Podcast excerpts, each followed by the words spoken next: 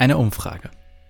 Häufig geht ja am Ende eines Gottesdienstes so ein Kollektenbeutel rum, in den man dann Geld, wenn man will, hineinwirft. Und jetzt mal ganz ehrlich, wer von euch hat schon mal darüber nachgedacht, anstatt Geld in diesen Beutel reinzutun, Geld rauszunehmen?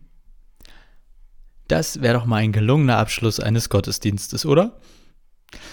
Wenn wir jetzt zusammen hier in der Kirche sitzen würden, dann würde ich tatsächlich jetzt einen Kollektenbeutel herumgeben und jeder von euch könnte sich einen 50-Euro-Schein daraus nehmen. Da das ja wegen Corona gerade nicht geht, stellt euch bitte einfach vor, dass ihr jetzt gerade von mir einen 50-Euro-Schein erhalten habt. Und vielleicht wäre dann dein erster Gedanke, geht's der Kirche tatsächlich schon so schlecht, dass sie die Leute bezahlt, wenn sie zum Gottesdienst kommen? Meine Frage wäre dann zurück, für wie viel Bezahlung würdest du dann nächste Woche wiederkommen?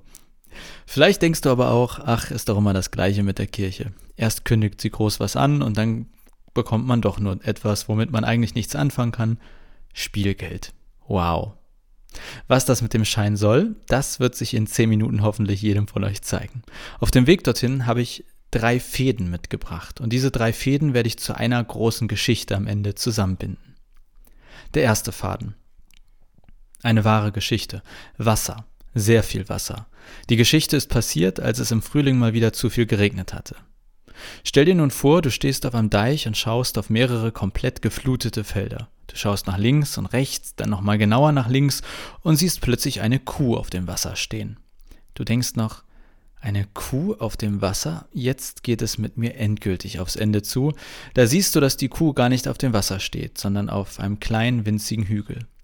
So steht sie da, die Kuh, Überall um sie herum Wasser und diese Kuh guckt ziemlich irritiert und ordentlich verwirrt zu dir herüber. Und du schaust mindestens genauso irritiert zurück. Der zweite Faden. Auch eine wahre Geschichte. Es kommt völlig überraschend. An dem 18. Geburtstag ihrer Tochter liegt abends ein Brief auf dem Küchentisch. Liebe Mama und Papa, ich bin weg. Ich ziehe mit meinem Freund nach Berlin. Es tut mir leid, aber ich werde jetzt mein eigenes Leben leben. Bitte sucht mich nicht. Es ist mein Leben. Ich wünsche euch alles Gute. Lange Zeit bekommen die Eltern tatsächlich nichts mehr von ihrer Tochter mit. Erst einige Monate später hören sie über ein paar Ecken, dass die Beziehung wohl nicht gehalten hat.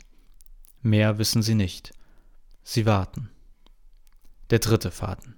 Auch eine wahre Geschichte. Ich sitze zu Hause mit meiner Mutter am Tisch.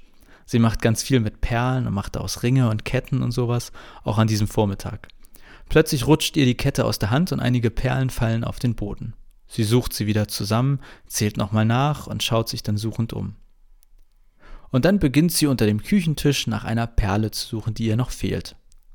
Ich sitze da, schaue in ihren Schmuckkasten und denke mir, ey Mama, da sehe ich noch mehr als genug andere Perlen. Jetzt mach hier mal nicht so einen Stress. Aber sie lässt sich davon auf gar keinen Fall abbringen und gefühlt wird das halbe Zimmer umgeräumt. Der erste Faden wieder. Die Kuh. Noch ist nicht raus, wer irritierter guckt. Du oder die Kuh auf ihrer kleinen Insel. Da kommt ein Landwirt, schnaufend angelaufen, stemmt die Hände in die Seite, holt tief Luft und ruft erleichtert. Da ist sie ja. Ich hatte schon Sorge, sie wäre ertrunken. Du fragst, was mit der Kuh sei, und der Landwirt erzählt dir, dass er auch nicht ganz genau wisse, wie die Kuh das geschafft habe, aber alle anderen Kühe haben mitbekommen, dass das Wasser kam und sind einfach ein paar Felder weiter.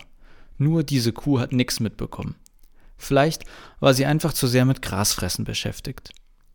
Der Landwirt macht sich nun mit seinem Schlauchboot glücklich auf den Weg zur Kuh, um sie zu den restlichen Kühen zurückzubringen. Der zweite Faden wieder, die Tochter.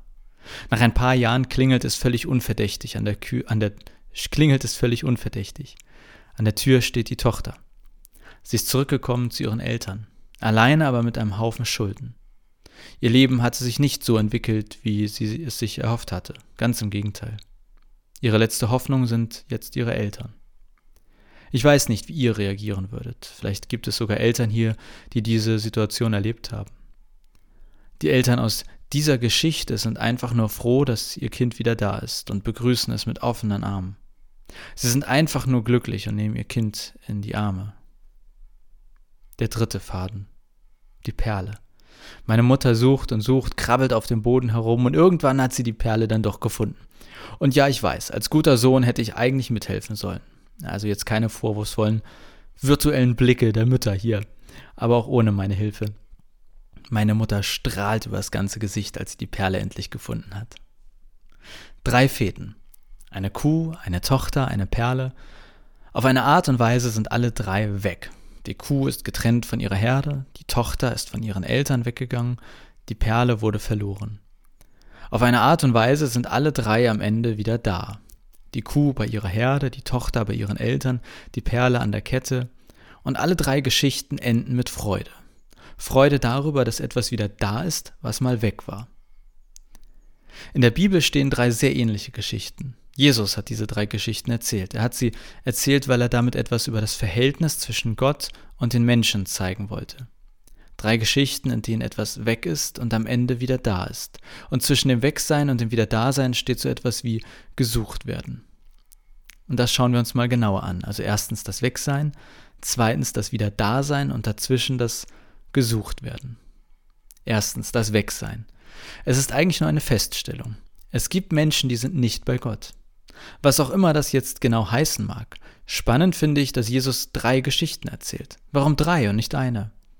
Weil Jesus dadurch über verschiedene Formen des Wegseins spricht. Manche Menschen laufen regelrecht weg vor Gott, wie die Tochter von ihren Eltern. Und sie haben vielleicht hinterher das Gefühl, dass sie zu diesem Gott gar nicht zurückkommen dürfen, weil dieser Gott sauer oder enttäuscht über ihr weggelaufen ist. Andere Menschen sind so mit ihrem Alltag, ihren Sorgen oder auch ihrem intensiv gelebten Leben beschäftigt, dass sie gar nicht mitbekommen, dass sie plötzlich weg sind. Wie die Kuh in der Geschichte. Die ist nicht absichtlich davongelaufen, hat sich nicht abgewandt, aber als sie den Kopf hob, musste sie feststellen, irgendwie bin ich nicht da, wo ich hingehöre. Und wieder andere Menschen sind weg, weil jemand nicht achtsam mit ihnen umging, wie die Perle in der Geschichte. Die konnte ja nichts dafür, dass sie runtergefallen ist. Sie hat sich nicht aktiv dafür entschieden, runterzufallen. Diese Menschen sind weg von Gott, weil sie enttäuscht wurden, verletzt wurden, ungerecht behandelt wurden. Es gibt Menschen, die sind nicht bei Gott, weil andere Menschen mit ihnen unachtsam umgegangen sind. Und zuletzt, manchen Menschen ist es auch völlig egal, ob sie weg sind oder nicht. Sie sagen, ich brauche diesen Gott nicht. Ja, für manche Menschen ist es gut, bei Gott zu sein, für mich ist es egal, mir geht es auch so gut. Das passt auch zu der Perle, denn um ehrlich zu sein, der Perle ist es vermutlich erstmal egal, ob sie wiedergefunden wird oder nicht. Kurz gesagt, es gibt viele verschiedene Gründe, warum Menschen nicht bei Gott sind. Manchmal ist es eine aktive Entscheidung, manchmal bekommt man es gar nicht richtig mit. Manchmal wurde man, zum Beispiel von anderen Menschen, von Gott weggebracht. Manchmal ist es einem auch einfach egal. Zweitens das Wiederdasein. Die drei Geschichten enden damit, dass alle wieder da sind. Das muss man, finde ich, auch mal betonen. Es ist keine Geschichte dabei, in der ein paar eben wegbleiben. Es sind drei hoffnungsvolle Geschichten. Es sind keine Geschichten des Wegseins, sondern des am Ende wieder Daseins. Und alle drei Geschichten enden mit Freude über das, enden mit Freude über das Wiederdasein. Das ist wie ein Ziel, vielleicht auch eine Verheißung, aber mindestens eine starke Hoffnung. Es sind Geschichten des Wiederdaseins. Und drittens, das Gesuchtwerden. Doch was passiert dazwischen? Wie kommt es, dass die, die weg waren, am Ende wieder da sind? Das ist, wie ich finde, der spannendste Punkt an diesen drei Geschichten. Also ja, da ist jemand weg und ja, am Ende ist jemand wieder da, aber dazwischen steht das gesucht werden. Um es direkt zu sagen, der für mich entscheidende Punkt ist das Wort fehlen. Das Fehlen am Wegsein ist entscheidend. Was bedeutet das eigentlich, wenn etwas jemandem fehlt? Fehlen. Ich kann ja etwas verlieren und es stört mich nicht. Eine leere Zigarettenpackung, eine alte Zeitung, Kaugummipapier. Wenn diese Dinge weg sind, ist mir das doch egal. Warum? Weil diese Dinge für mich keinen Wert haben. Der Landwirt hatte noch genug andere Kühe, trotzdem hat er diese eine Kuh gesucht, weil sie ihm gefehlt hat. Meine Mutter hatte auch noch genug Perlen, aber sie hat diese eine Perle gesucht, weil sie ihr gefehlt hat. Die Eltern hätten durchaus einen Grund, wütend und zornig zu sein und die Tür wieder zuzuknallen. Aber sie haben ihre Tochter in den Arm genommen, weil sie ihnen so sehr gefehlt hat. Warum sucht man etwas? Eigentlich nur, wenn es einem fehlt. Eigentlich nur, wenn das, was fehlt, einem etwas wert ist. Übertragen heißt das, wenn ein Mensch nicht bei Gott ist, dann ist es Gott nicht egal sondern dann fehlt dieser Mensch. Dann fehlt dieser Mensch Gott. Es geht nicht immer darum, ob wir Gott brauchen oder nicht. Klar, das gibt es. Für die Kuh in der Geschichte war es gut, dass der Landwirt kam, aber sie wurde nicht gerettet, weil sie den Landwirt brauchte, sondern weil die Kuh dem Landwirt es wert war, gerettet zu werden. Die Perle brauchte meine Mutter nicht. Der Perle war es letztlich herzlich egal. Perlen ist so ziemlich alles egal, glaube ich. Aber für meine Mutter hatte die Perle einen Wert. Gott ist nicht nur für, nur für die etwas, die ihn suchen, die ihn vermeintlich brauchen. Gott sucht auch all die Perlen, die denken, dass sie nicht gefunden werden müssten. Und dann gibt es auch noch Menschen wie die Tochter. Die sind weggelaufen. Und was passiert? Gott läuft nicht hinterher. Gott drängt sich nicht auf. Er respektiert die Entscheidung. Er sucht wartend. Also, wir hatten drei Fäden, drei Geschichten und drei anschließende Punkte. Das Wegsein, das Wiederdasein und das Gesuchtwerden. Beim Wegsein ging es um die Feststellung, dass manche Menschen nicht bei Gott sind. Sie sind weg. Und aus den Geschichten, die Jesus erzählt, kann man lesen, es gibt verschiedene Formen des Wegseins. Ich bin selber von Gott weggelaufen. Ich habe vor lauter Alltag oder vor lauter Leben gar nicht mitbekommen, dass ich weg bin. Ich wurde fallen gelassen. Ich wurde von Gott getrennt. Ich denke, dass ich Gott nicht brauche. Mir ist es völlig egal, wie das mit Gott und mir ist. Beim Wiederdasein ging es mindestens um die Hoffnung, dass am Ende alle wieder da sind. Alle Geschichten enden mit Freude über das Wiederdasein. Und beim Gesuchtwerden ging es um den Grund des Suchens. Gott sucht, weil wir es ihm wert sind. Wer weg ist, der fehlt Gott. Wenn du weg bist, dann fehlst du Gott. Und Gottes Suchen kann sehr verschieden aussehen. Aktiv oder abwartend. Auf jeden Fall nicht aufdringlich. Und was hat das alles mit dem Schein zu tun? Es soll eine kleine Erinnerung an den Kern des Suchens sein. Du bist Gott etwas wert. Du bist es ihm wert, gefunden zu werden. Du bist es ihm wert, sich riesig über dich zu freuen. Du bist es ihm wert, dass er dich mit offenen Armen erwartet. Du bist es ihm wert, dass er dir die Zeit lässt, bis du ihn wieder aufsuchst. Die Tochter, die geht nach Hause, sie ist aktiv, ja, das gibt es, ein aktives Auf Gott zugehen. Aber es gibt auch die passive Form, das gefunden werden wie die Kuh, und es gibt sogar ein gefunden werden, obwohl es mir egal ist, wie die Perle. Ich habe diese Predigt schon häufiger gehalten. Es ist einer meiner Lieblingspredigten. Und zwei Sachen sind mir in dieser Predigt besonders wichtig. Entlastung und Zuspruch. Und vielleicht denkst du an diese meine Worte ja ab sofort immer mal wieder, wenn du einen 50-Euro-Schein in den Händen hältst. Entlastung. Manchmal dauert es, bis man etwas findet. Vielleicht dauert es auch, bis du gefunden wirst. Vielleicht ist heute der Tag, an dem du gefunden wirst, vielleicht ist es aber auch nicht heute. Und nicht morgen.